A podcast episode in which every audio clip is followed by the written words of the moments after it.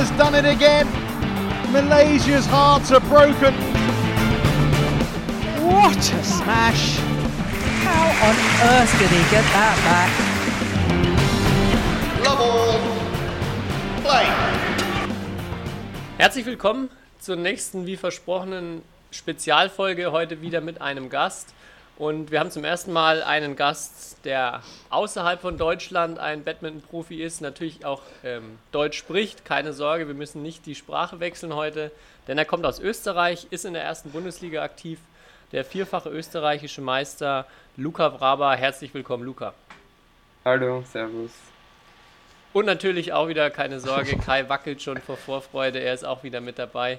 Und ähm, genau, wir wollen heute mal wieder ein bisschen die Spielersicht beleuchten, auch vielleicht einen anderen Blickwinkel reinbringen, wie es denn so ähm, ja, für andere Nationen ist jetzt auch die ähm, aktuelle Situation mit Olympia, natürlich auch mit Corona.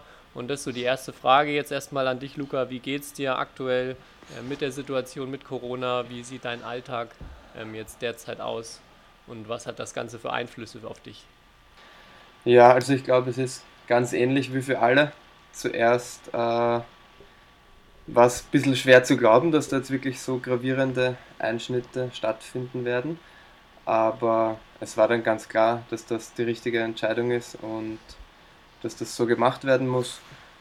Ja, und ich habe mich eigentlich auch sehr schnell damit zurechtgefunden. Die ersten Tage war es vielleicht ein bisschen schwierig, einen Tagesrhythmus zu haben, weil man ja tatsächlich nirgends hin muss. Aber so nach vier, fünf Tagen habe ich mich dann irgendwann zusammengerissen und habe auch wieder begonnen, meinen Tag ein bisschen besser zu strukturieren und von daher ist es eigentlich voll okay jetzt. Aber wahrscheinlich auch, wie jetzt bei meisten Leuten, kein Hallentraining möglich, oder? Also du musst ja auch andere Lösungen finden. Nein, nein. Ja, also bei uns sind alle Sportstätten geschlossen und ähm, ja, es ist halt alles auf ein Minimum reduziert. Man soll wirklich nur noch rausgehen, wenn es tatsächlich notwendig ist. Okay, ich, ich habe äh, auf Instagram ein vi kurzes Video von dir gesehen, was du, glaube ich, in deine Story gepostet hast, wo du bei, also da hast du Laufwege draußen gemacht, aber es hat geschneit. äh, also, und das war, das sah nicht, also es sah echt aus. Also hast du wirklich bei Schnee äh, äh, sozusagen draußen Laufwege gemacht vor ein paar Tagen?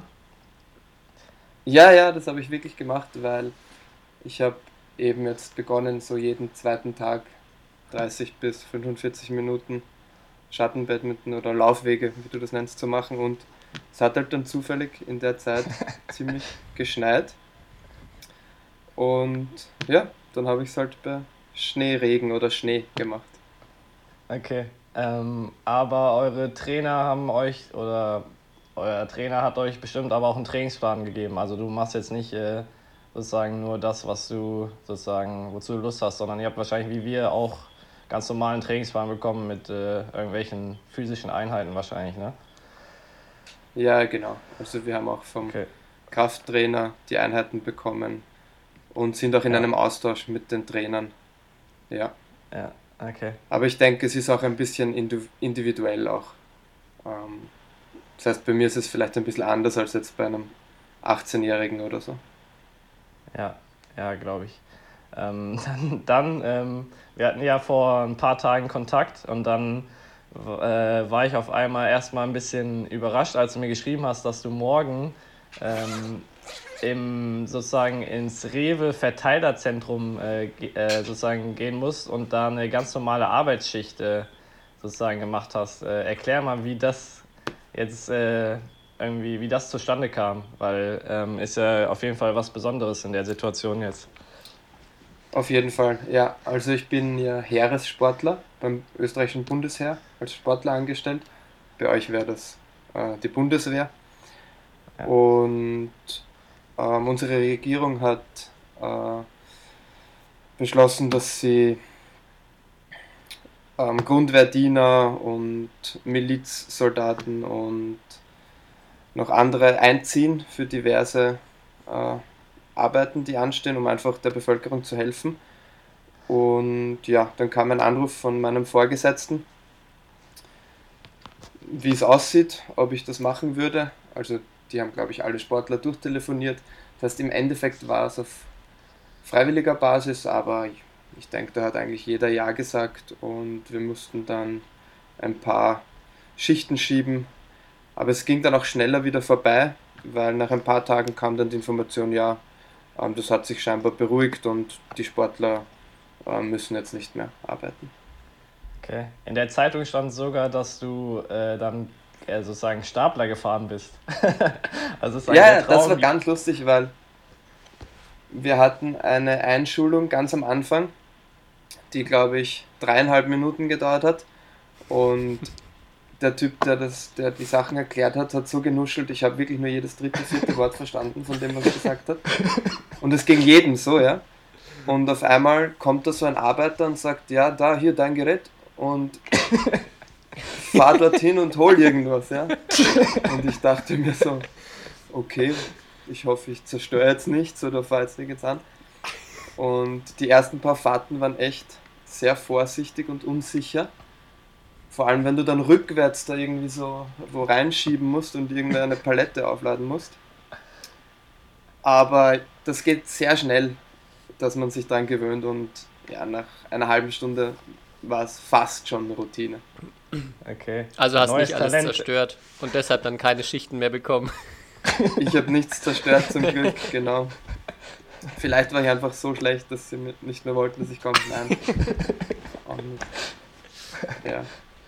Es war eine interessante Erfahrung, auf jeden Fall. Ja, krass. Ja, Wahnsinn. Ähm, Gibt es sowas auch, Kai, weißt du sowas, ob das bei den äh, deutschen Leuten, die bei der Bundeswehr sind, irgendwas ähnliches gibt?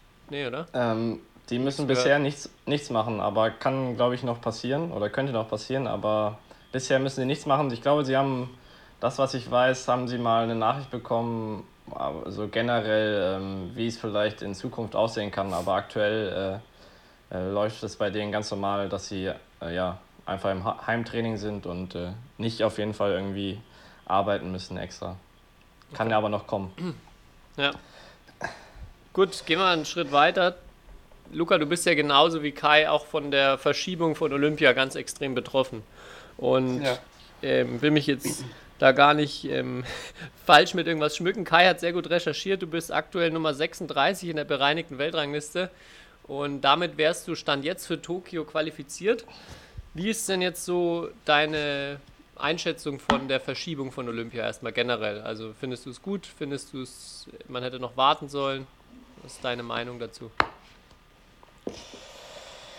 Also ich denke, es war auf jeden Fall die richtige Entscheidung ähm, wenn man sich einfach den Verlauf äh, von Corona in den ganzen Ländern weltweit ansieht, dann steigen die Zahlen überall noch und äh, nach meinem Stand wäre es nicht sinnvoll, irgendein Event stattfinden zu lassen, wenn nicht die Zahlen schon ganz stark wieder gesunken sind. Ähm, von daher denke ich auf jeden Fall die richtige Entscheidung. In dem Moment, als sie es entschieden haben, dachte ich mir so, okay, das kommt ein bisschen früh, äh, weil weshalb nicht noch einfach einen Monat warten. Aber ja, wenn ich jetzt so mir das Ganze ansehe, denke ich, dass das schon voll legitim war und sich die Leute da schon was gedacht haben dabei auch, dass sie es ja. eben so früh schon wir hatten letzte Woche auch darüber haben. gesprochen, ähm, dass halt der Druck auch einfach sehr groß wurde, weil viele Nationen schon ja gesagt haben, sie spielen gar nicht erst, wenn, wenn das ähm, normal stattfinden würde jetzt in diesem Sommer. Wie, was verändert sich denn für dich jetzt dadurch? Also Stand jetzt wärst du qualifiziert, wir alle wissen ja nicht, wie jetzt die Qualifikation weitergeführt wird und wie es dann für 2021 sozusagen laufen wird. Aber was verändert sich jetzt aktuell für dich durch die Verschiebung? Ähm, ja, ganz genau wie du sagst, kann man es ja nicht sagen, weil wir nicht wissen, ob wir jetzt noch ein, zwei Monate Quali spielen müssen oder ob die Quali vorbei ist oder ob sie überhaupt ganz kreativ sind und wir eine ganz neue Quali spielen müssen, was ich nicht denke, aber es ist ja alles möglich. Ähm, je nachdem, wie sie das entscheiden werden, muss man dann halt schauen, wie man damit umgeht. Aber jetzt konkret heißt es für mich einfach, ähm, es, es gibt richtig viele gute Möglichkeiten, jetzt mal den Körper wieder aufzubauen und eigentlich stärker zu machen und wirklich fit zu werden. Und das finde ich jetzt ist ein sehr positiver Nebeneffekt. Ja. Was wäre so für dich der Wunsch für die Regelung, für die Quali? Einfach jetzt schon stoppen wäre natürlich für dich ideal, weil dann wärst du sicher dabei. Ähm, denkst du, es wird eher in die Richtung gehen, dass man nochmal zwei Monate spielen lässt oder vielleicht sogar nochmal von vorne anfängt? Ja, Wunsch an sich, äh, wie es genau sein soll, habe ich nicht. Ich denke, äh, aus der Sicht von allen wäre es am fairsten, einfach den Zeitraum nachzuspielen, äh, den man nicht spielen konnte aufgrund des Coronaviruses. Ich weiß nicht, wie viele Wochen waren es, sechs Wochen oder acht Wochen. Ja, ähm, Dreh. Genau, ich denke, das wäre für alle das Fairste, weil wenn du jetzt gerade der Erste bist, der nicht qualifiziert ist um 115 Punkte, äh, ist das halt ein Wahnsinn, ja, weil du hättest ja eigentlich noch Möglichkeiten gehabt, dich zu qualifizieren. Ja. Ich denke nicht, dass es möglich ist, ähm, zu sagen, dass das Gespielte ähm, quasi umsonst war. Hm, das kann ich mir eigentlich nicht vorstellen, auch unter dem Aspekt, dass jetzt das IOC schon gesagt hat, ja, alle, die sich jetzt schon qualifiziert haben, sind qualifiziert. Ähm, die Sportler, die sich für Tokio 2020 qualifiziert haben, für die wird dieses Event verschoben. Es heißt ja auch immer noch Tokio 2020. Das heißt, in meinen Augen sind das vielleicht kleine Hinweise, dass sowas nicht passieren kann. Dass jetzt irgendwer sagt, so, jetzt beginnt es wieder bei Null und wir spielen, keine Ahnung, neun Monate oder so. Ja. Ja. Ich glaube, das größte Problem ist ja auch da, weil wir immer noch nicht wissen, wann wir wieder anfangen können. Deswegen ist das da echt schwer zu sagen. Oder so ein neuer genau. Zeitraum, den, den zu bestimmen, ist eigentlich jetzt immer noch, ja, Stand jetzt unmöglich, weil man nicht weiß, wie es sich genau weiterentwickelt und in welchen Ländern es wie sich noch weiterentwickelt. Deswegen mhm. ähm, ist, glaube ich, die Lösung mit März bis Mai einfach 2021 nochmal spielen ähm, mit die fairste, ja. Mhm. Denke ich auch. Sicht. Und man kann eigentlich das auch deshalb nicht machen, weil die Leute haben ja immens viel ähm, finanziell auch investiert ja. und eigentlich alles darauf ausgelegt, dieses Jahr zu spielen und eben zu finanzieren und deshalb weiß ich jetzt nicht genau, aber rechtlich gesehen denke ich, wäre das schwer, das zu vertreten. Kannst, ja. kann, aber kannst, man weiß es nicht und ich denke, man muss dann einfach annehmen, so wie es ist. Ja. Kannst du bei dir sagen, wie viel du finanziell schon für die, oder du hast bestimmt ja eine Planung gemacht, wie viel du da finanziell für die Olympia-Quali aufbringen musstest ähm, bisher? Ähm, ja, so circa mit wirklich allen Kosten, die damit im Zusammenhang gestanden sind, bin ich so bei, bei 30.000 Euro. Okay. Interessante Zahl auf jeden Fall für alle da draußen, die sich das mal äh, vorstellen. Und du kriegst ja wahrscheinlich noch äh, Unterstützung vom Verband. Also ist ja nicht so, dass du alles selber zahlen musst, oder? Nein, ich muss nicht alles selber zahlen. Wir haben immer ein jährliches Budget pro Spieler ja. vom Verband. Und in der Olympia-Quali ist das auch ein bisschen höher als sonst, ja. Okay. Du bist dran, Kai, oder? Olympia-Quali wolltest du, hattest du gemeint, du wolltest was fragen? Achso, ja klar. Direkt ich kann, die äh, Überleitung. Äh, ja, weil ich habe ähm, extra mal geschaut, ähm, was du so alles für Turniere gespielt hast. Und ich lese das einfach yeah. mal vor, weil ich glaube, für die Leute ist es sehr, sehr interessant, wo du überall warst, unter anderem in den letzten, ja, jetzt 10, 11 Monaten.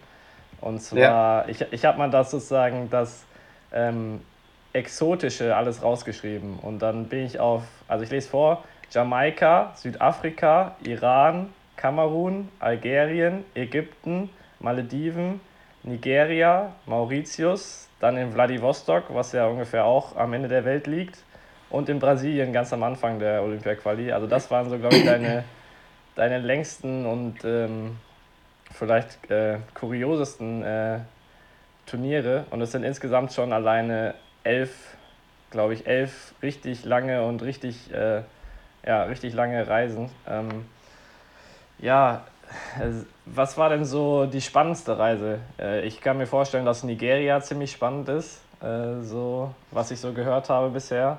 Ähm, aber was, was war denn so das kur kurioseste Turnier, was du in den letzten zehn Monaten jetzt in der Olympia-Quali gespielt hast?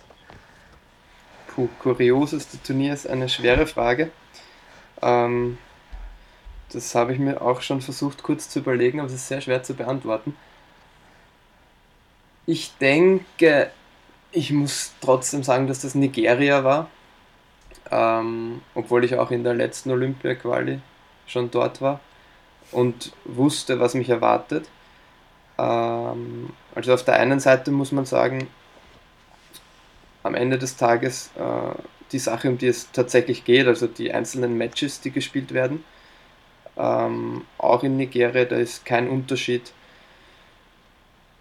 zu jetzt etlichen europäischen Turnieren. Ähm, die Schiedsrichter waren ganz gut, es waren auch europäische äh, Schiedsrichter dort und die Halle war, war meiner Meinung nach besser als in diversen europäischen Hallen. Es gibt deutlich mehr und deutlich emotionalere Zuschauer als im europäischen Circuit. Das heißt, an sich zu spielen, dann das Match, ist für mich eigentlich ein positiver Reiz. Also das, ich genieße das eigentlich. Ähm, aber ja, das drumherum ist bei einem Land wie Nigeria, das ja vom Einkommensniveau und von der Entwicklung schon nochmal, äh, ich denke, zwei Niveaus, ein, zwei Niveaus unter unseren Ländern steht. Ja, das ist was anderes. Ähm, ich denke, man muss mit der Einstellung hinfliegen, dass man auf alles vorbereitet ist, quasi, und einem nichts aus der Ruhe bringen kann, und dann ist es okay. Aber wenn man jetzt denkt, dass der Bus, dass der Bus kommt, wenn steht, dass er um eine bestimmte Uhrzeit kommt, dann könnte es sein, dass man am Ende des Tages Probleme hat, ja. okay. Und wie ist so, ich habe ja, gehört, dass es Essen soll auch besonders sein in Nigeria, habe ich gehört. Oder haben sich auf jeden Fall schon ein paar Leute äh, echauffiert darüber, auf jeden Fall.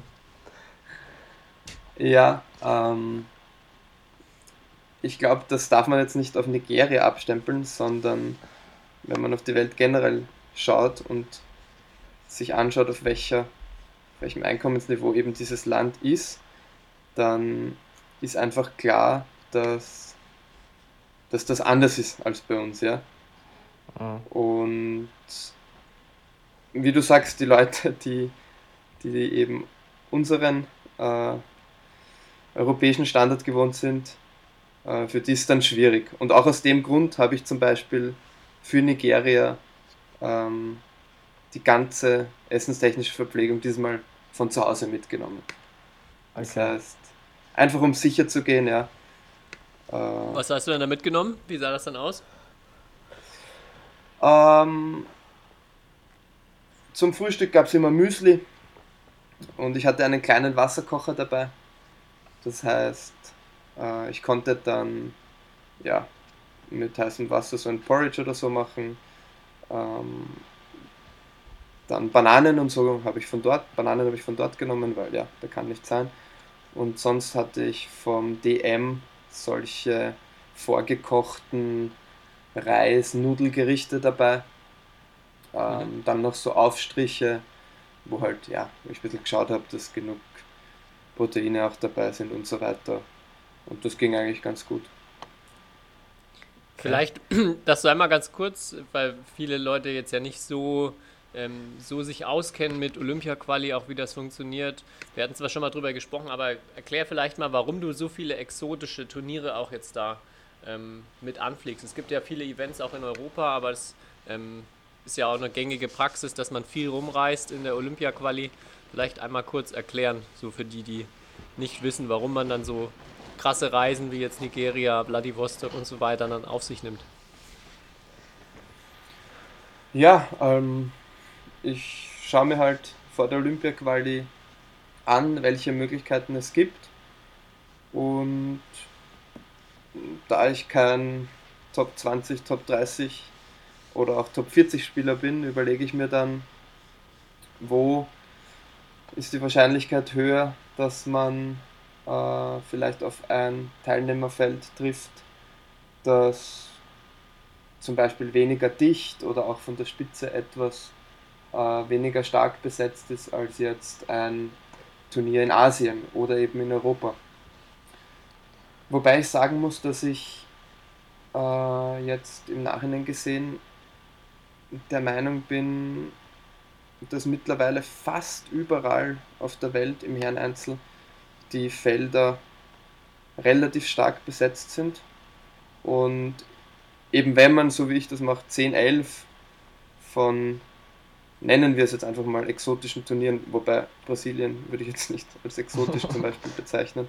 Wenn man Brasilianer ist, vielleicht für uns ist es weit halt, ja. Aber dann gibt es halt vielleicht die Möglichkeit, ein oder zweimal ein Turnier zu finden, wo du nicht fünf sehr harte Matches hast, ähm, um ins Finale zu kommen oder um zu gewinnen, sondern nur, nur drei. Ja. Mhm. Das ist die ganze Überlegung dahinter. Und würdest du sagen, dass sich das, also dass sich das jetzt im Vergleich zu vor vier Jahren, wo du ja schon mal die Quali gespielt hast und auch viel rumgereist hast, verändert hast? Ja, das hat sich auf jeden Fall verändert. Also ähm, stärker geworden, weil generell die Besetzung. Viel stärker geworden, zum Beispiel hat der Kai. Der hat ja das Turnier auch gespielt äh, auf den Malediven.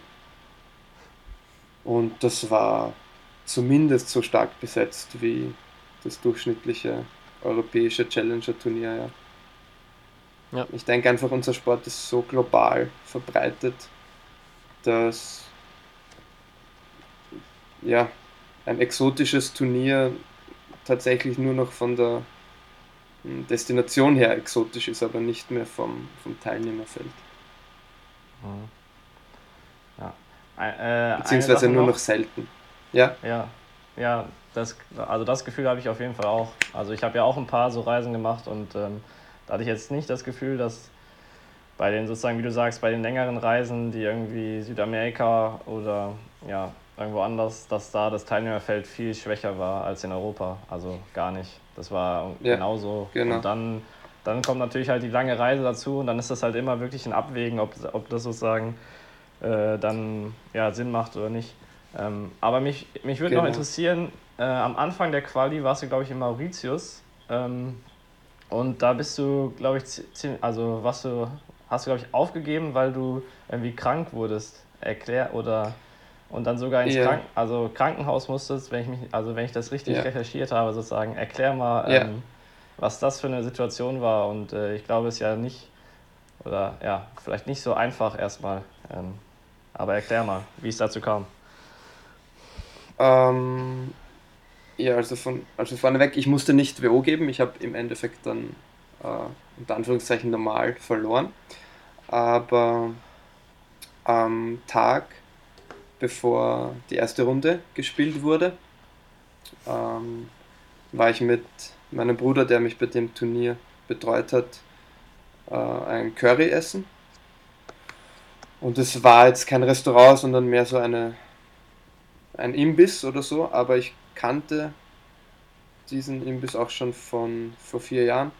Und damals war halt nichts und das Mauritius ist eigentlich sehr gut entwickelt und wir hatten gar keine Bedenken.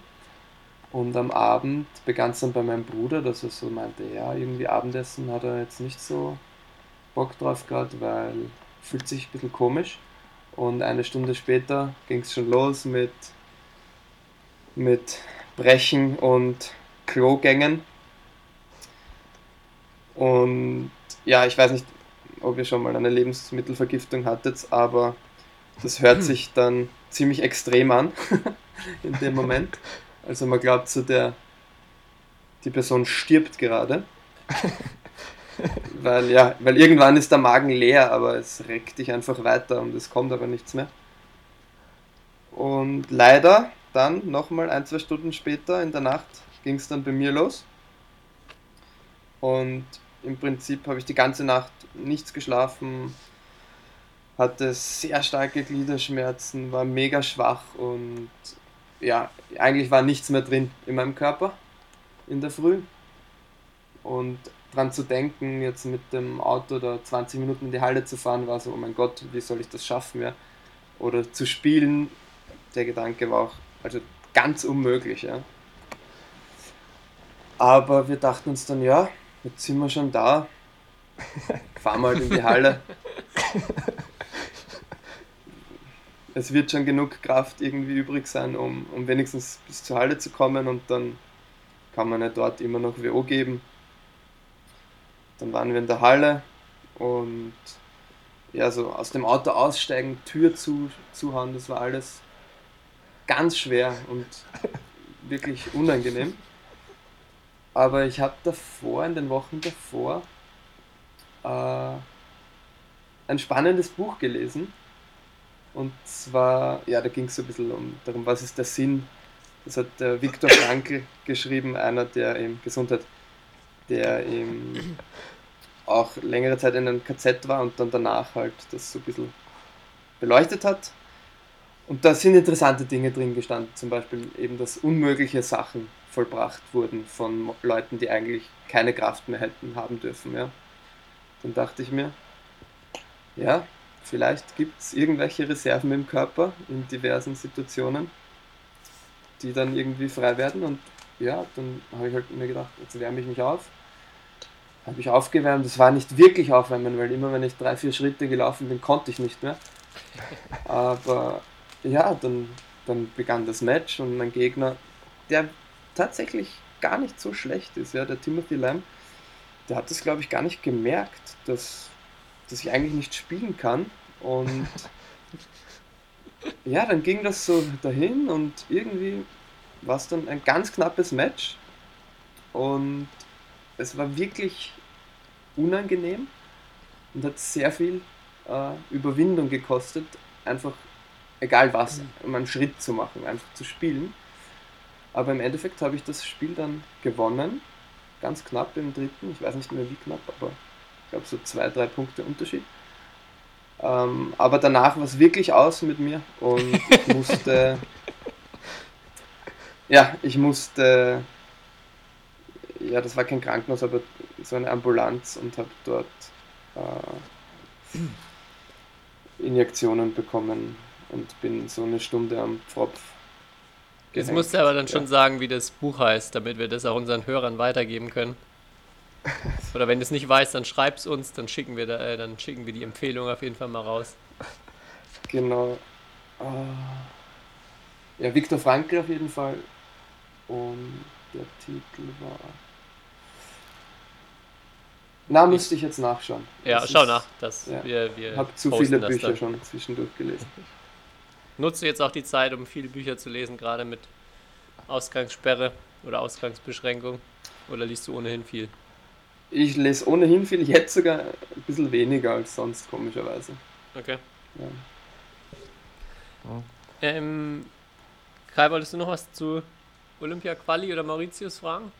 Hattest du noch was? Ähm, ja, vielleicht wäre interessant, weil vor, ich, er kann mich auch, ähm, lustigerweise war das in, auch in Mauritius vor vier Jahren, da haben Tobi und ich, glaube ich, dich das erste Mal so richtig, oder ich auf jeden Fall das erste Mal richtig ah, wahrgenommen. ja, genau, ja, da war es ja. Weil, genau, da waren Tobi und ich auch eigentlich so, um ein bisschen Turnier zu spielen und ein bisschen Urlaub zu machen. Ich glaube, du hattest da ähm, ambitioniertere ähm, sozusagen Ziele, weil du ja schon probiert hast, dich für äh, Rio zu qualifizieren.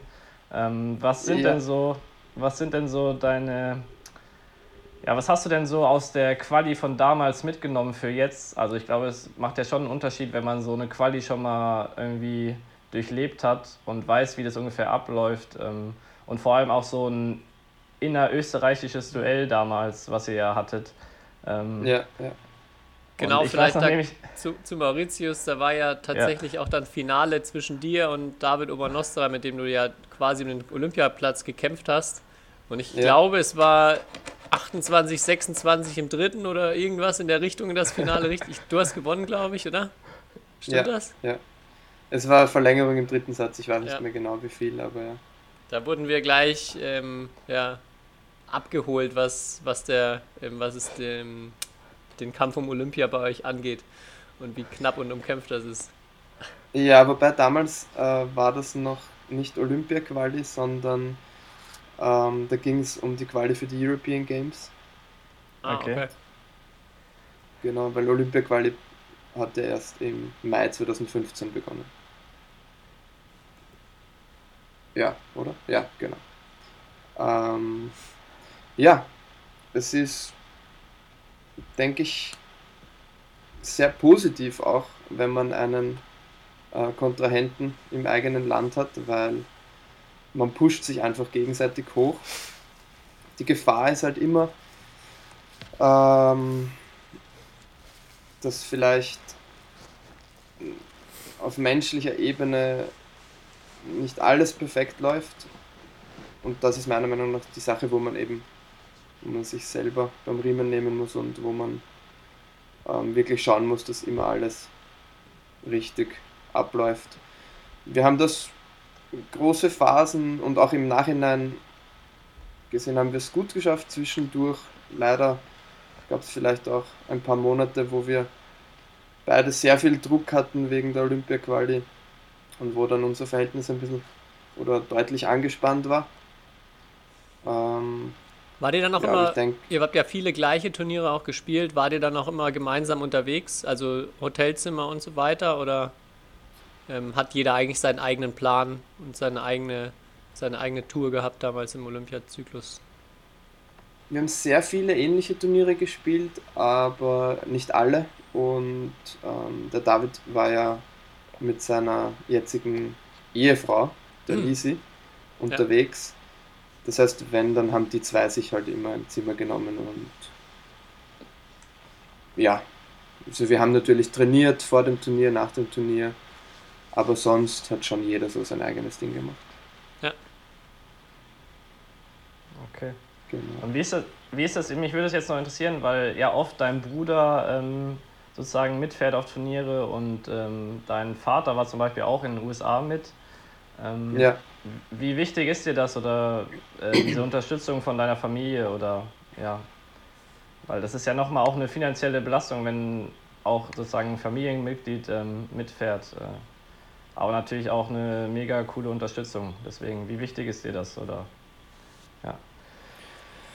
Ähm, ich habe gar kein Problem damit, alleine auf Turniere zu fliegen oder so. Manchmal finde ich das sogar wirklich angenehm, äh, dass man mal ein bisschen Zeit für sich hat. Ähm, aber generell äh, ist mir wichtig, dass, dass es quasi nicht wirklich nur darum geht, sich zu qualifizieren, sondern dass man wirklich äh, diesen Weg dorthin genießt und ja, und in vollen Zügen durchlebt. Und da denke ich, ist es einfach eine gute Möglichkeit, wenn es gerade passt, dass jetzt irgendwer aus dem näheren Umfeld mitkommt. Mein Bruder hat ursprünglich geplant, mehr mitzukommen, hat dann auch schon ähm, ein Praktikum gemacht, weil er mit dem Bachelor fertig war und es hat zeitlich gut gepasst zwischendurch, aber dann hat er halt gesehen, ja, er muss jetzt selber auch weitermachen für seinen Master und andere Sachen. Das heißt, er war dann, weiß ich nicht, vielleicht vier, fünf Mal mit insgesamt. Bei meinem Vater war es so, der hatte überschüssigen Urlaub äh, und wollte auch immer schon mal nach Kalifornien. Das heißt, das hat sich dann immer gut angeboten. Und umso schöner ist es natürlich, wenn man dann irgendeinen Erfolg feiert und wenn man das ein bisschen teilen kann. Ja, diese positive Emotion. Du sag- Äh, Du sagst es ja gerade schon, dass du also jetzt Gefühl, also noch viel mehr diesen Weg im Vordergrund siehst. Ist es mehr auch als vor vier Jahren und würdest du vielleicht sagen, dass du so aus die, die Erfahrung, die du aus dem ersten Mal hast, dass du es jetzt einfach noch mehr genießt, die Qualifikation? Ja, ich genieße es auf jeden Fall mehr. Obwohl ich sagen muss, dass ich auch damals schon den Grundsatz so verstanden habe, aber trotzdem dann in mehreren Situationen noch mehr Druck verspürt habe als jetzt, beziehungsweise mir den selber gemacht habe, weil Druck machst du dir immer nur selber. Weil, ja, mehr ist es ja nicht, außer dass du dir einbildest, du hast jetzt Druck. Würdest du sagen, du hast dann auch, nachdem es vor vier Jahren dann knapp nicht gereicht hat, ähm, dass es rückwirkend betrachtend dir auch mehr gebracht hat und du, hast, du denkst, dass du jetzt vielleicht dadurch auch besser geworden bist, auch oder hättest du, würdest du rückblickend sagen, nee, sau ärgerlich und äh, na, weder noch. Ich, na, also natürlich ärgerlich, äh, weil es halt sehr knapp war. Ja. Aber ich denke jetzt nicht, dass ich genau deshalb, weil ich es nicht geschafft habe, irgendwie nochmal besser geworden bin. Weil auch wenn ich es vor vier Jahren geschafft hätte, hätte ich jetzt dann nichts anders gemacht, als ich sowieso gemacht habe. Und als ja. die Quali damals aus war, äh, war ich jetzt natürlich kurz verärgert, kurz enttäuscht, aber nachdem das letzte Match gespielt wurde, am Tag darauf, ja, war es kein Problem mehr und ich habe eigentlich sehr positiv auf das Jahr zurückblicken können. Äh, inwiefern findest du, oder du hast es ja jetzt sozusagen jetzt zweimal gemacht, diese körperliche Belastung würde mich nochmal interessieren, wie du das siehst. Ähm, klar, es ist eine mentale Belastung, aber es ist ja auch ein totaler, also wenn man da 25 bis 30 Turniere im Jahr spielt, ja. äh, also eine körperliche Belastung, die ist schwer vorstellbar, glaube ich, für ähm, jemand Außenstehenden. Ähm, wie ist das? Also wie bereitest du dich oder wie hast du dich darauf vorbereitet auf so ein Jahr, dass du jetzt wusstest, okay, das wird jetzt nochmal sozusagen, also das, da muss ich alles aus meinem Körper rausholen. Ähm, was hast du da für Maßnahmen ergriffen oder wie bist du das angegangen? Ja, ich denke, dass das einmal Einstellungssache ist, wenn man, wenn man, wenn einem das zuwider ist, wenn man nicht reisen will, wenn, er, wenn, man, wenn einem das nicht gefällt, wenn man nicht gerne neue Orte sieht und so weiter, dann ist das, glaube ich, eine zehnmal höhere Belastung, als wenn man sich denkt, äh, ja, die, die zwei langen Flüge sind jetzt zwar nicht das Schönste, aber die kann man sich auch halbwegs angenehm gestalten und dann, dann cool, ja, dann bin ich, keine Ahnung, in der Wärme oder irgendwo, wo es anderes Essen gibt, was interessant ist, was einem schmeckt oder so, dann ist es mal ein positiver Zugang und dadurch gleich eine viel geringere Belastung, denke ich. Und vom körperlichen her, äh, ja, das ist richtig, die langen Reisen sind schon heftig und man braucht halt einfach Regenerationsmaßnahmen, um damit fertig zu werden. Ich meine, Kai, du bist ja da auch unglaublich gut aufgestellt, wie ja. ich beobachtet habe. Und wenn man da so Sachen hat wie, weiß ich nicht, uh, Recovery Boots und so ein Brett, auf dem man da herumtapselt, wo ich dich immer sehe und diverse andere Sachen, dann kann man sich auch ja, relativ schnell wiederholen. Ich denke, innerhalb von 48 Stunden ist jede Erholung perfekt. Ja, und, und dann denke ich mir auch immer noch, äh, jetzt in meinem Alter, ist es gar nicht mehr sinnvoll, zu Hause wochenlang, monatelang, zweimal am Tag äh, unglaublich hart zu trainieren und sich zu schinden. Und manchmal freue ich mich dann schon, aufs Turnier zu fliegen, weil es eben eine andere Belastung ist. Du, du machst ja immer noch dein Training äh, und du hast immer noch die Matches, die extrem anstrengend sind. Und ich denke mir, dass das oft auch sinnvoller ist, als jetzt Tag ein, Tag aus zu Hause zu trainieren und dass das sogar mehr Belastung wäre, als wenn man jetzt dann ein Turnier spielt. Mhm. Klar, ja. Äh, wenn man so deine Nationalmannschaftskollegen oder so fragt oder auch mal deinen Trainer, die machen dann immer ein paar flapsige Sprüche, weil du, glaube ich, auch äh, sehr gewissenhaft dich zumindest aufwärmst und abwärmst und da sehr professionell bist. Also da kamen dann immer so Sprüche wie, ja, der Luca, der braucht erst mal 45 Minuten, bis der richtig warm ist. Ähm, kannst du darüber lachen oder ja. ähm, hast du da so in Österreich den Ruf weg, dass du äh, sozusagen der alte Mann bist, der erstmal sozusagen warm werden muss. Ich habe auf jeden Fall diesen Ruf ähm, und kann auch auf jeden Fall äh, drüber lachen, weil ja, ich glaube in jeder Gruppe gibt es diverse Späße, die man dann so bringt. Aber wenn man jetzt wirklich sachlich äh, drauf schaut, muss ich sagen, dadurch, dass ich über die Jahre, denke ich, gute, äh, gute Rituale im, im Sinne von Aufwärmen und Regeneration entwickelt habe, übers Jahr gesehen, ich konnte eigentlich jedes bis auf ein Turnier mit voller Kraft und schmerzfrei und fit spielen.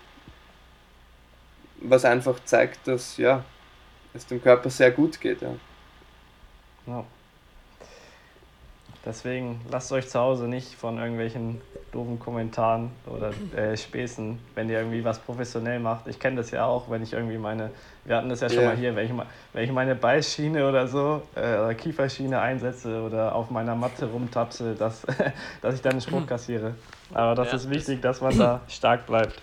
Wissen unsere Hörer jetzt auch schon, glaube ich, dass du da genug Equipment und äh, Sachen ähm, am Start hast, ja. Ähm, ich würde gern so einen Haken hinter Olympia-Quali und Olympia setzen, wenn du nichts mehr hast, Kai.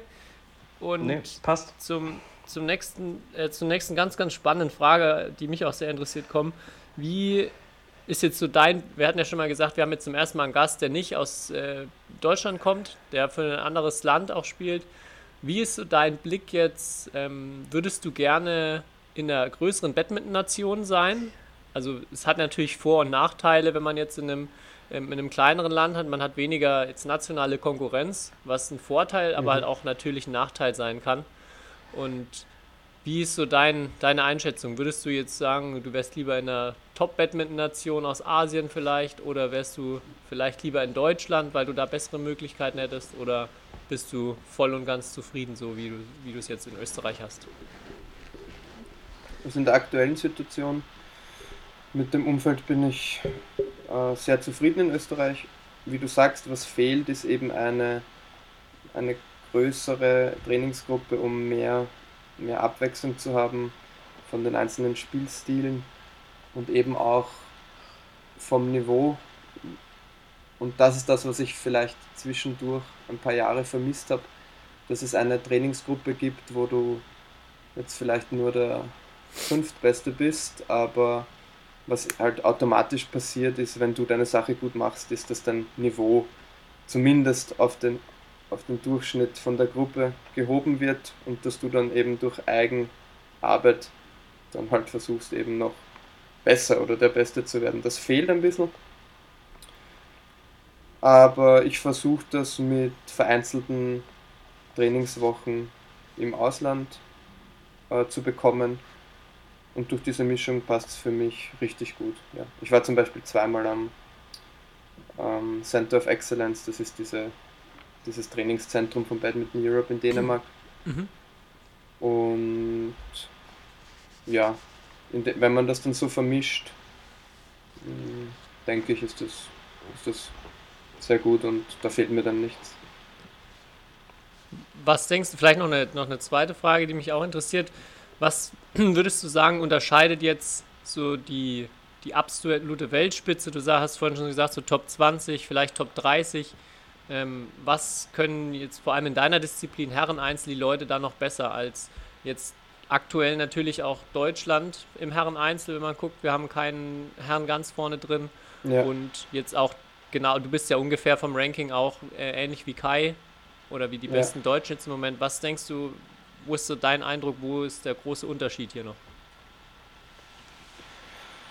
Ich denke, dass ähm, die, Asiat die Asiaten vor allem in den jungen Jahren oder eben auch die Dänen, weil sie so ein gutes System haben, zwar etwas anders, aber im Endeffekt denke ich, kommt das gleich hinaus, dass sie in jungen Jahren schon so eine gute Basis haben und technisch so gut ausgebildet sind, äh, dass dann die Leistungsentwicklung, also die Kurve automatisch einfach ein bisschen besser ist. Und in meinem individuellen Fall jetzt war es zum Beispiel so, dass ich ähm, eigentlich im Erwachsenenalter noch enorm viel äh, technisch dazulernen musste, um, ja, um überhaupt Fuß fassen zu können im Erwachsenen-Badminton. Und das fällt halt bei den anderen Nationen weg. Das ist mal die eine Sache, wenn du mit 14 schon technisch ausgebildet bist, dann kannst du den Fokus gleich auf ganz andere Sachen setzen und bis dann, wenn du in den körperlich besten Jahren bist, denke ich einfach befähigter und hast bessere Möglichkeiten dann in die Top 20 oder Top 10 zu kommen. Und der andere Punkt ist, wenn du in einem Land bist, wo Badminton richtig groß ist, äh, trainierst du in einer Halle, wo neben dir Weltklasse-Spieler trainieren, wo hinter dir ein Trainer sitzt, der Weltmeister war. Und du siehst halt einfach die ganze Zeit, wie es gemacht werden muss. Jeden Tag, dein ganzes Leben. Und dadurch ist es dann der natürliche Prozess, meiner Meinung nach, dass da Spieler es schaffen, in die Top 20 zu kommen. Mhm. Ja, ich hatte, oder, ja. oder noch kurz, und sonst, wie zum Beispiel in Deutschland, das halt viel größer ist als Österreich und sicher auch äh, im Badminton eine Spur entwickelter, aber trotzdem glaube ich, wenn man wenn man es jetzt mit Dänemark vergleicht, wie das Niveau in den einzelnen Vereinen, in einzelnen Regionen ist doch noch viel, viel, viel schwächer ist, da braucht es dann ähm, so ein ein Ausnahmetalent wie den Marc Zwiebler zum Beispiel, dass man da hochkommt. Aber das ist dann ein Zufall, eine Einzelerscheinung und nicht das Produkt vom System. Ja. Mhm. Vielleicht so noch anschließend darauf eine Frage, die ich auch ganz gern, äh, gerne, gerne stelle. Ähm, und du hast jetzt auch schon sehr, sehr viel, ähm, ja, du hast schon auch bei vielen Weltmeisterschaften mitgespielt, gegen ganz viele verschiedene Top-Leute. Du bist die, das ganze Jahr unterwegs auf Turnieren, jetzt schon lange in der Szene drin. Gibt es irgendwas, was aus deiner Sicht so fast eigentlich jeden Topspieler, also wirklich jeden Topspieler, den du gesehen hast, den du ein bisschen näher kennst, auszeichnet? Was, was haben diese Spieler alle gemeinsam aus deiner Sicht? Es kann was spielerisch, also kann was sein, was, was Batman-spezifisches, kann aber auch so eine Persönlichkeitseigenschaft sein, die du bei vielen oder allen beobachtest, die erfolgreich sind. Ja, eine interessante Frage. Äh, ich denke mal, dass alle, die, die ganz vorne sind, ähm, begriffen haben, eben, dass Badminton wirklich gespielt werden muss. Und man sieht dann oft, dass diese Spieler unabhängig vom Spielstand, unabhängig vom Turnier, einfach immer quasi gleich fast langweilig in den Ballwechsel gehen. Ja? Mhm. Und ich glaube, das ist einfach so eine, eine Ruhe, die vielen, vielen Spielern, die nicht in der Weltklasse sind, einfach fehlt, wo immer irgendwas Spezielles äh, probiert wird und damit gewinnt einmal der, einmal der, einmal der. Also es ist ein bisschen zufällig, wenn man so International Series oder auch teilweise Challenge anschaut, weil die, den Spielern eben diese Ruhe fehlt und ja. Also vor allem im Herreneinzel, denke ich, sieht man definitiv quer durch die Bank, dass da eine sehr, ja, dass da so eine Spielruhe vorhanden ist. Okay. Sehr interessant, cool. Ja.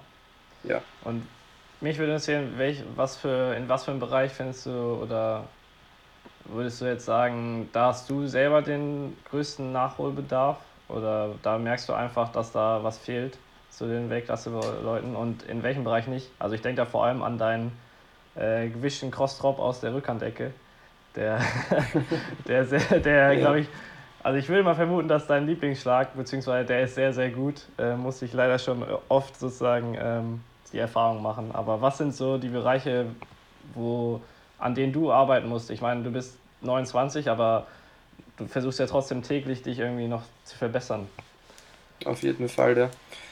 Ähm, ich denke, dass jetzt noch großes Potenzial besteht ähm, bei Beinarbeit, ähm, um einfach sauberer und mit mehr Wechsel zwischen Explosivität und, und Entspannung zu arbeiten. Also da sehe ich bei mir viel Potenzial. Mhm. Und ich denke, wenn man, das ist auch sehr machbar und ich glaube, wenn, wenn ich das hinbekomme, dann ist vielleicht auch noch mehr möglich in Zukunft. Ja. ja. muss ich nicht nur den Crossdrop dann abdecken, sondern auch noch aufpassen, dass du nicht Genau, schneller dich bewegst als ich. Okay, vielleicht. bin gespannt. vielleicht nicht schneller als du, aber vielleicht schneller als ich es jetzt gerade mache. Okay. Kommen wir, kommen wir noch zum Thema Bundesliga, weil das ist ja ähm, naheliegend, auch nachdem du ja in der deutschen Liga spielst beim BC Bischmesheim. Was ist so erstmal der Grund, warum du in der deutschen Liga spielst, jetzt nicht in der österreichischen oder in irgendeiner anderen Liga? Und wie ist so, wir haben letzte Woche ein Spezial gehabt mit dem äh, Chef von Refrat, Heinz Kelzenberg, wo wir ganz viel über Bundesliga gesprochen haben und auch über so die Probleme oder Herausforderungen der Liga. Wie ist so dein Außen, also Blick des Außenstehenden auf die deutsche Bundesliga? Ähm, ich finde es mal super, dass wir bis elf spielen. Okay, weil, spannend. Haben wir letzte Woche Ja. auch nämlich drüber diskutiert, wie so die Einschätzung von Spielern ist, weil es ja nirgendwo sonst gemacht wird. Ja, in der Schweiz wird auch bis elf gespielt. Okay. Also ja. Ich denke, das macht das Format attraktiver, weil wenn man sich so viele Spiele an einem Sonntag, Vormittag oder Nachmittag oder was auch immer als Zuschauer in der Halle ansehen muss und dann dauern die alle über eine Stunde, dann ist das einfach im Endeffekt zu viel, ja, und verliert ein bisschen an, an Spannung auch. Das heißt, ich finde das gut, dass bis elf gespielt wird. Äh, Für mich persönlich ist die deutsche Liga auch eine sehr gute Möglichkeit, eben das zu bekommen, was mir in der eigenen Trainingsgruppe fehlt, nämlich diese verschiedenen Spieler, auch ein sehr gutes Niveau und Abwechslung einfach, ja, dass man lernt, sich anzupassen an verschiedene Dinge. Deshalb spiele ich richtig, richtig gern in der deutschen Liga und ich bin auch sehr glücklich für den BCB spielen zu dürfen. Und ja, für mich ist es sehr positiv. Was vielleicht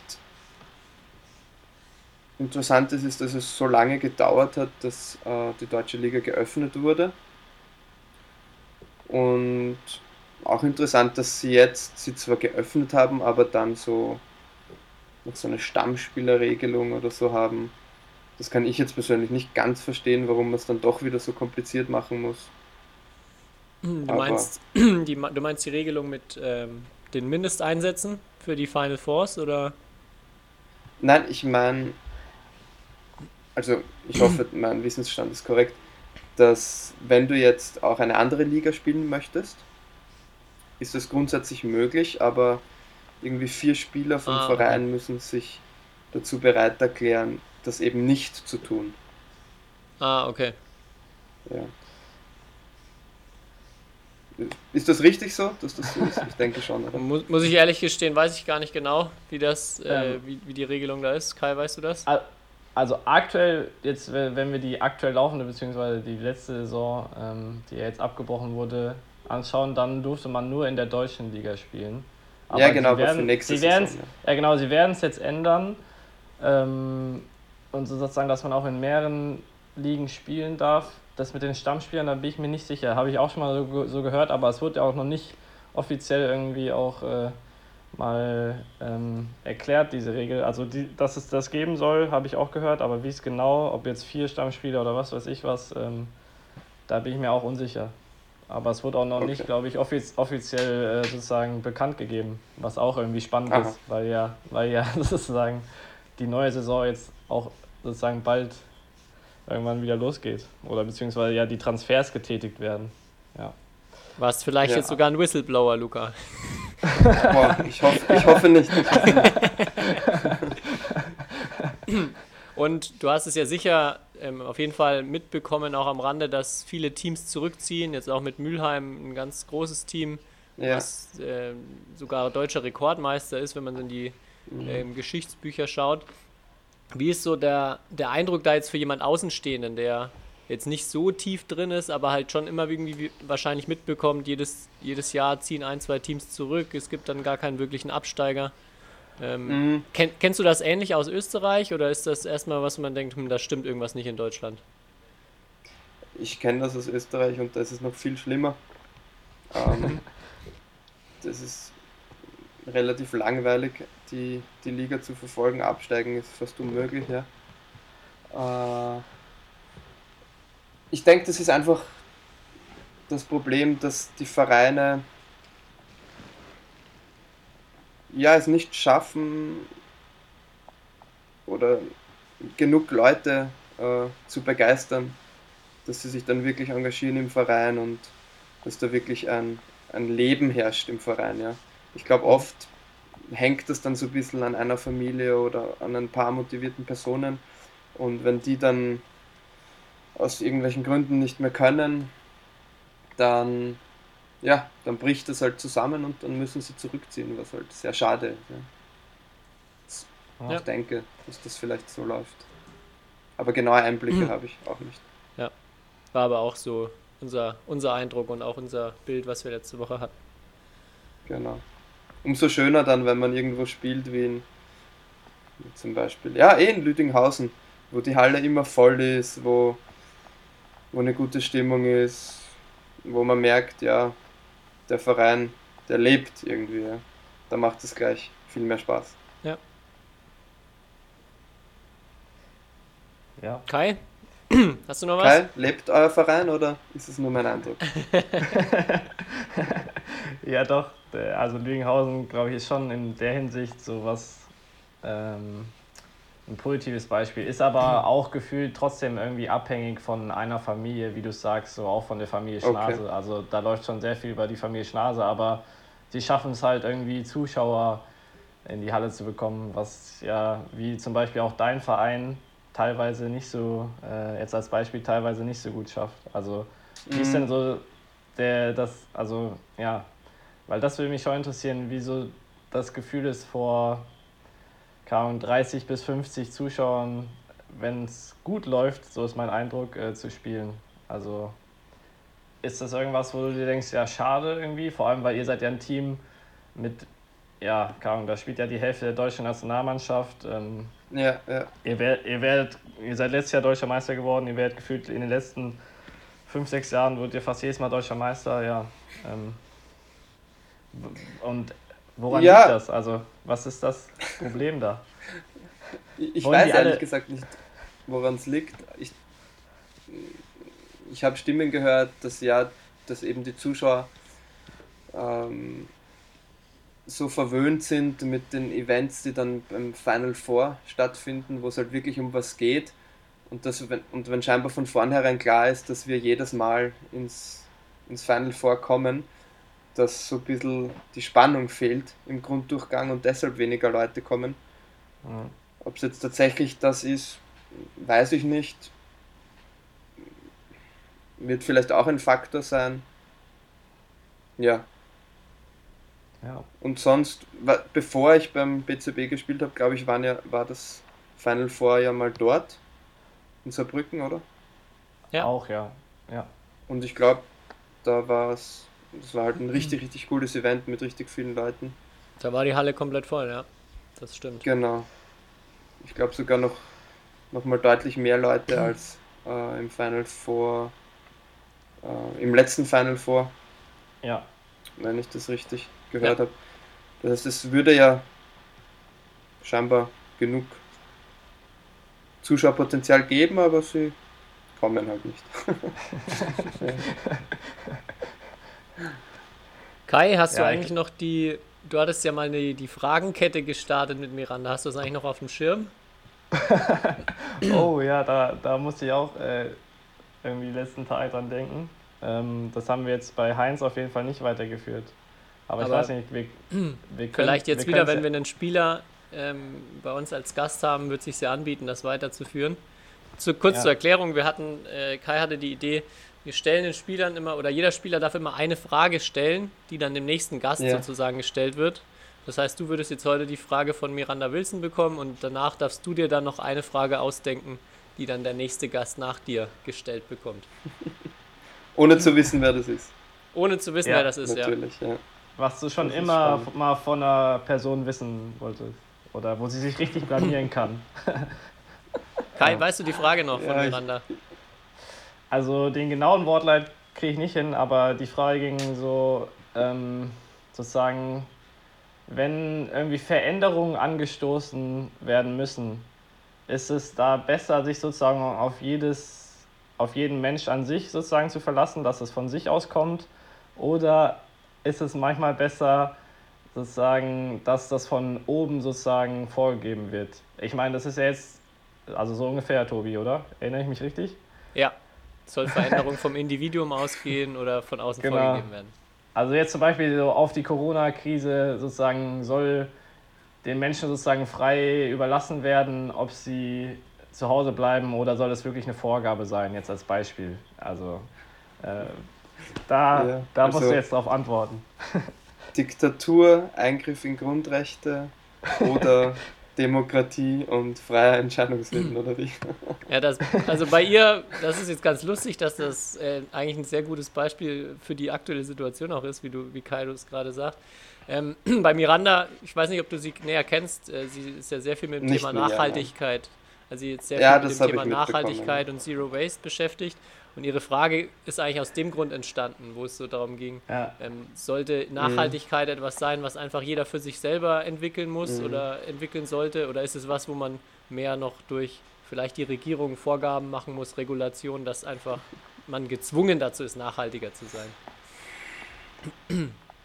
ja, aber du kannst es ja auch aufs Training oder so, also Ja, übermünzen. Also, sozusagen. Soll alles vorgegeben sein? Oder?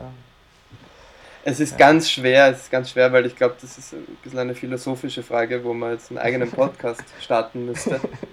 Weil Ja. Wir haben noch ein paar Minuten. ich glaube, okay. Ja, es ist ganz gefährlich, wenn alles vorgegeben ist. Oder in China gab es ja jetzt auch schon ganz absurde Dinge, wo in Städten Millionen Überwachungskameras installiert wurden und du quasi überwacht wurdest, ob du deinen Müll richtig trennst. Und dann, dann gab es, äh, wenn du ein Vergehen begangen hast, was, was jeder macht, wenn du, weiß ich nicht, bei Gelb über die Straße gehst oder so, dann wurdest du auf öffentlichen äh, Plätzen, auf solchen riesen Werbeanzeigen oder bevor der Kinofilm begonnen hat, äh, wurdest du dort projiziert und dann wurde eben gezeigt, was du für ein schlechter Mensch bist. Also das, ja, das wurde dann aber unterbunden, habe ich gelesen, weil es nicht äh, menschenrechtskonform ist. Also sehr schwierige Frage. Ich, ich tendiere eher dazu, dass es eine vom Individuum ausgehende Sache ist, aber vielleicht der Anstoß von oben kommen muss. Okay. Okay. Gut, wir starten keinen ei- eigenen Podcast, das reicht uns deine Antwort auf jeden Fall. Und jetzt, deine Frage muss nicht so philosophisch sein, sie kann auch einfach was ganz Normales äh, zum Thema Badminton, was ganz Spezifisches sein. Hast du schon was überlegt gerade oder schon eine Idee? Jetzt habe ich so intensiv überlegt, wie ich diese schwere Frage beantworte, da habe ich mir nichts überlegt. äh, ja. Kunststoffbälle, ja oder nein in Zukunft. Oh, Oh. sehr gute Frage, ja. Gut. Wir haben ja das mal getestet, glaube ich, bei den Italian Open Ja. 2018. Ja, komischerweise hört, hört man von dem Thema aktuell gar nichts mehr. So. Also, Nein, hat man nicht, sehr komisch. Echt? Ich dachte, ich, hatte, ich dachte, ich hätte irgendwas gesehen, dass sie zugelassen werden nach Olympia. ja, sie sind zugelassen, theoretisch. Ja, also ähm, man kann sie als Turnierbälle sozusagen benutzen, ja. Das ist Wahnsinn, weil es war, wirklich, also aus meiner Sicht, extrem unangenehm, damit zu spielen. Ja, vielleicht haben sie sie ja weiterentwickelt bisher. Oder jetzt in dem Vielleicht, ja. Zeitraum. Hoffen wir Ja, es aber es ist Fall. ganz, ganz spannende Frage. Das ist echt, da bin ich gespannt auch, was, je nachdem, wer unser nächster Gast ist, äh, dazu zu sagen hat. Ähm, künstliche oder äh, Kunststoffbälle oder Federbälle. Ja, Okay, Ja, gut, ha, über eine Stunde schon wieder. Das, äh, ja, ist schnell vergangen. Ne? ja. Aber ich glaube, wir können, wir haben alle Themen, so die wir uns aufgeschrieben haben, durch, oder Kai? Hast du noch irgendwas Hm. an Fragen auf deinem Zettel stehen? nee, alles abgearbeitet. Sehr gut, dann erstmal wieder ein riesengroßes Dankeschön an, an dich, Luca, dass du dir heute Morgen die Zeit auch genommen hast Und Sehr gerne, ja. Ähm, War ein cooles Gespräch. uns jetzt auch Einblicke gegeben hast, auch mal so eine Außensicht gegeben, finde ich auch immer ganz spannend, dass man nicht immer nur die deutsche Brille aufhat. Ähm, vielleicht ja auch ähm, viele oder hoffentlich auch viele österreichische Hörer bei uns schon ohnehin dabei, die jetzt dann auch mal von einem Landsmann was gehört haben. Und ja, wünsche dir ganz, ganz viel Erfolg, natürlich viel Gesundheit jetzt in der aktuellen Situation. Ähm, halt dich weiter Danke. fit und bleib dran, dass wir dich dann Ja. hoffentlich nächstes Jahr auch in Tokio ähm, im Fernsehen vielleicht sehen können, mitverfolgen können. Und es hat sich so bei uns etabliert, dass das abschließende Wort dann immer nochmal an Kai übergeht, der, glaube ich, heute auch äh, sich was überlegt hat. Ja, ich kann mich nur Tobi erstmal anschließen. Also vielen Dank, Luca. Äh, hat sehr viel Spaß gemacht. Sehr gerne, ja. Äh, Danke euch. Ja, und ich wollte nur noch mal einen Hinweis geben, weil ja die letzte Woche das DBV Webminton gestartet hat, eine ziemlich coole Aktion. Ähm, und da sind Tobi und ich jetzt diese Woche auch involviert. Also ich bin am Montag, an dem Tag, wo die Folge jetzt rauskommt, ähm, in einem Gespräch mit Marc Zwiebler und Fabi Roth ähm, sozusagen am Start um 16 Uhr. Äh, könnt ihr euch entweder live anschauen oder wird es bestimmt auch im Real Life geben. Und was noch viel spannender wird, ist Tobis äh, sozusagen Session am Mittwoch. Ich glaube, es ist 17 Uhr, wo er ein bisschen erklärt, wie man Athletiktraining zu Hause machen kann oder Krafttraining. Ähm, wird bestimmt spannend, oder Tobi? Ja, und noch vielleicht als äh, Zusatz, nicht nur wie man das Training macht, sondern wie man es auch schafft, motiviert zu bleiben in dieser speziellen Okay. Zeit. Cool. Also Luca, genau, Sieb- Mittwoch 17 Uhr. Mittwoch Schaut 17 der Luka Uhr. zu. Und deine Zeit musst du noch sagen, Kai, von morgen. Also von Ich- für die Zuhörer Ja. heute, die fleißig am ersten Tag hören. Äh, Montag 16 Uhr. Äh, da geht es so ein bisschen, wie ist die aktuelle Situation, wie ist die Entscheidung mit Olympia. Ähm, Marc Zwiebler kann da bestimmt sehr viel erzählen zu dem Thema, weil er BWF-Athletensprecher ist und da ziemlich viel mitbekommt. Und ja, wird bestimmt spannend. Und ja, mein Tipp sozusagen. Und jetzt nochmal danke, Luca. Und wir sehen uns dann in der nächsten Folge Gerne. am Donnerstag wieder. Ciao, ciao. Jo. Ciao. History is made. Lin Dan has done it again. Malaysia's hearts are broken. What a smash! How on earth did he get that back?